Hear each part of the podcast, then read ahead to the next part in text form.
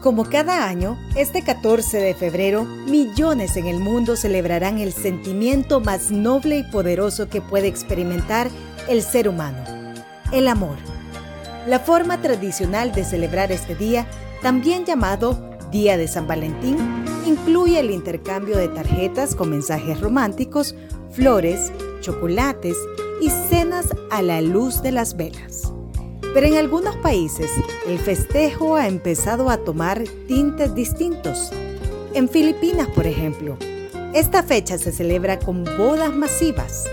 En otros, como en Alemania, se acostumbra a regalar dibujos o figuras de cerditos porque este animalito es considerado como de buena suerte. En Croacia se regalan bizcochos en forma de corazón. En Estados Unidos en las grandes ciudades como New York ofrecen también formas únicas para que las parejas celebren la dicha de estar enamoradas.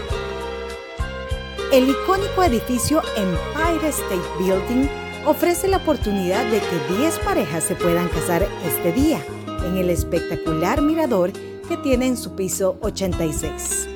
Lo que muchos se preguntan es cuál es el origen de esta festividad. De todas las teorías, la más aceptada y popular tiene su origen en el siglo III, en Roma. El emperador Claudio II consideró que era más útil para el imperio que los soldados jóvenes no tuvieran familia, ya que tenían menos ataduras y vínculos sentimentales, por lo que decretó que no pudieran contraer matrimonio. Un sacerdote llamado Valentín se saltó esta norma y casó a los jóvenes soldados a escondidas hasta que lo atraparon. Fue condenado a muerte precisamente un 14 de febrero, alegando desobediencia y rebeldía. Por este motivo, se conmemora todos los años el Día de San Valentín.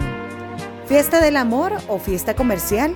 Lo cierto es que hoy, 14 de febrero, es una fecha señalada en el calendario de millones de parejas en todo el mundo un día para compartir regalos y para cuidar especialmente de ese ser amado.